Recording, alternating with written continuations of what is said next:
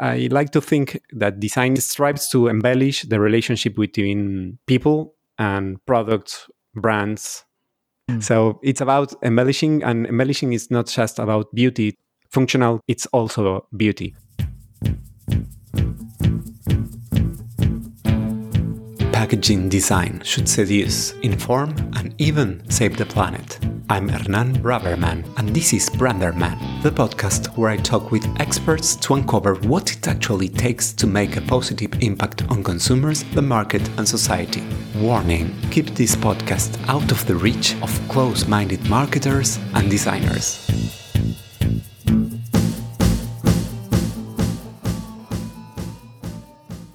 Before the interview, let me introduce my design agency. Brands with purpose. Human, agile, honest brands that leave no one indifferent. Tridimage creates and revitalizes brands to imagine and shape the future. Tridimage, the branding and packaging design agency for bold brands. Welcome. Thank you for taking the time. We do a little pre discussion. And one of the things that we were talking about before we hit record, uh, we actually started touching on design. And I'm going to say, people who are in the Venn diagram that know both you and me, they probably know you from being a remarkable, or maybe they were with you in the first podcast course that you took.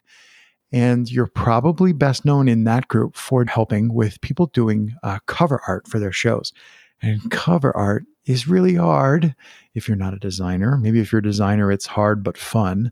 Um, and I said, well, does doing cover art for podcasts scratch the same itch that doing package design does? And and what I was kind of myself curious about there was package design sounds like a really specific, although it's everywhere, right? It strikes me as a very specific type of design. It's like somewhere between visual design, where like it involves visual design, but also involves user interface. So tell me a little bit about what is it about cover art design that you see parallels package design? Yeah, I think there is certainly a parallel regarding storytelling. You want your audience, your potential audience, to be drawn to your show. Um, the first point of contact would be this little thumbnail.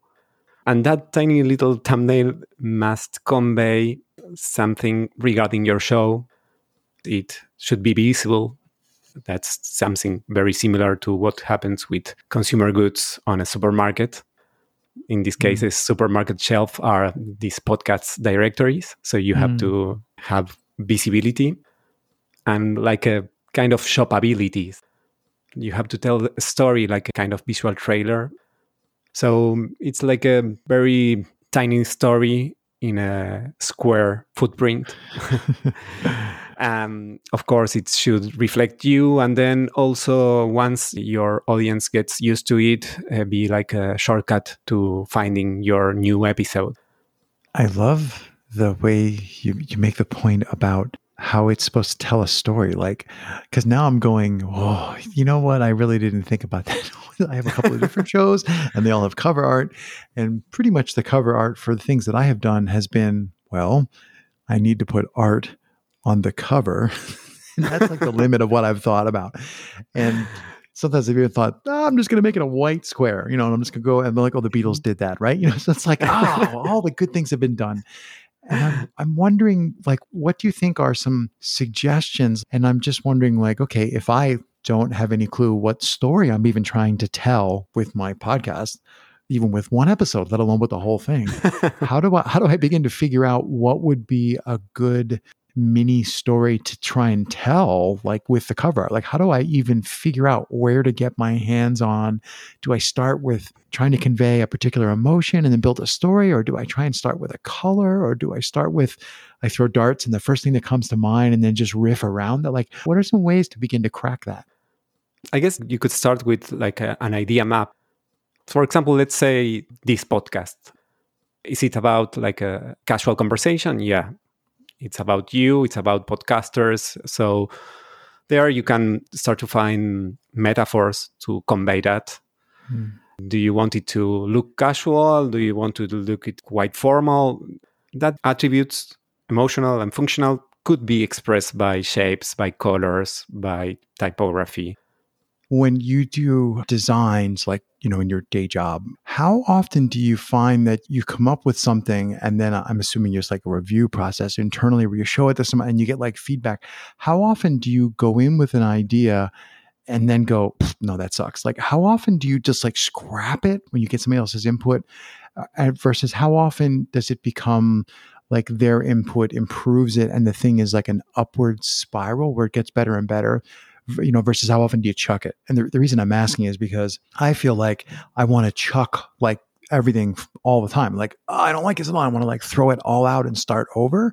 And I'm wondering if that's the right instinct or whether, no, I probably should try to continue. And so I'm, I'm wondering if you have a feel for how often your first instincts tend to carry you to the finished thing versus when you completely shift entirely.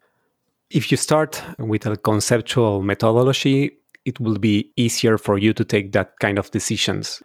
If you state the main objective of mm-hmm. what you want to convey, it will be easy to translate it at least into like a kind of brief and then start ex- exploring and ask yourself is this conveying what I want to convey? Also, I would advise you to work with at least three different routes just from the beginning, not try to get the, the idea and then refine, refine, refine, refine. I don't want to turn this into the Craig learns how to fix his cover art.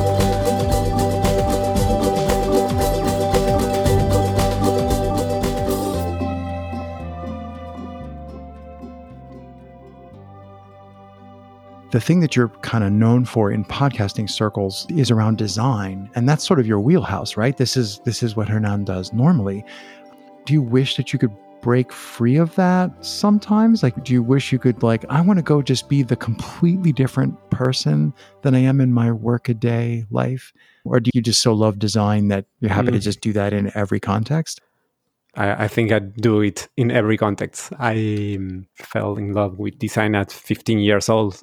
I'm still in love with that profession. I like mm. translating things into images or into shapes. I like to think that design strives to embellish the relationship between people and products, brands. Mm. So it's about embellishing, and embellishing is not just about beauty, functional, it's also beauty.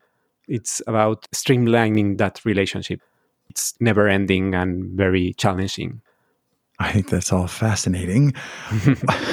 but are there any particular designers or you know somebody's particular design that changed the way you look at design? So you know you maybe had an idea of what design could do, and then you saw someone's work or saw someone and realized that there was a whole nother space to design that you hadn't been looking for like a real mind altering experience that you ah. had with someone or someone's work yeah, and it has to do with podcasting because when I was 15 years old, I saw an article about an Spanish designer who is called Javier Mariscal.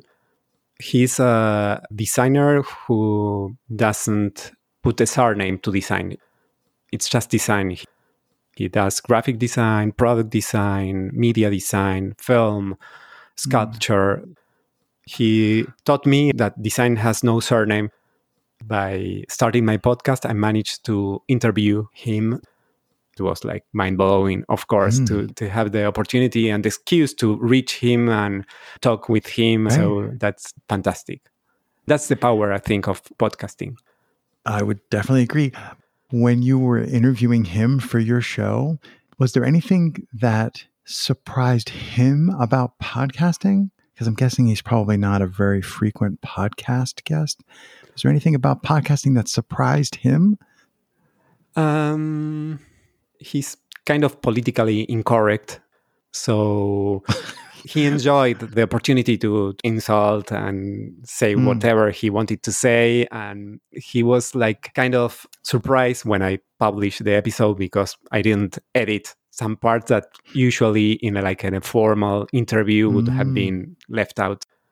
I didn't realize how much opportunity there is for being creative within in the medium. And in hindsight, duh, right? like, of of course there is because it's it's a completely blank canvas.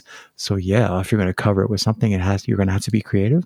And I think that's one of the things I enjoy the opportunity to start with a blank space and have a second person join me it gets really fun when there's three or four people total. Mm-hmm. Those can be really fun because the people on the other side, I've had them just like take control. And I'm just like, this is great. I don't do anything. I could just sit here for half an hour and enjoy the conversation that they're creating. Um, so I really think that that creativity is something that I really enjoy as a big part of what I enjoy about it. Yeah. Yeah. Also sound. Sound is incredible. So yeah, there there are a lot of tools that we should use in favor of the story that we want to tell. Yeah, I would agree. I would normally say that's a great place to stop, but I want to do one more thing.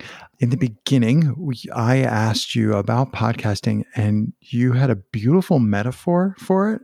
And I'm not even going to set up. I'm just going to say, can you unpack that metaphor for us? Because I think that was really an interesting way to look at it. Yeah, I think that there is like an analogy with scuba diving. It's a different medium just looking at the sea is mesmerizing and fearful at the same time. Once you enter, your voice will sound different because it's a different atmosphere. The time moves in a different pace. In your oxygen tank, you should find what moves you to dive. In my case, it's about learning, sharing, curiosity, like a controlled exposure. It's also an intimate connection right now talking with you, also an intimate connections with the audience. That's magic. Terrific. Hernan, thank you so much for joining me this evening. It's a pleasure. I hope you have enjoyed this conversation as much as I did. You can check the episode notes for all the relevant links. I also invite you to follow me on Instagram and on my website, branderman.design. Follow the podcast in your favorite app so you don't miss the next episode of Branderman, the podcast where we try to uncover how to make a positive impact on consumers, the market, and society through package design.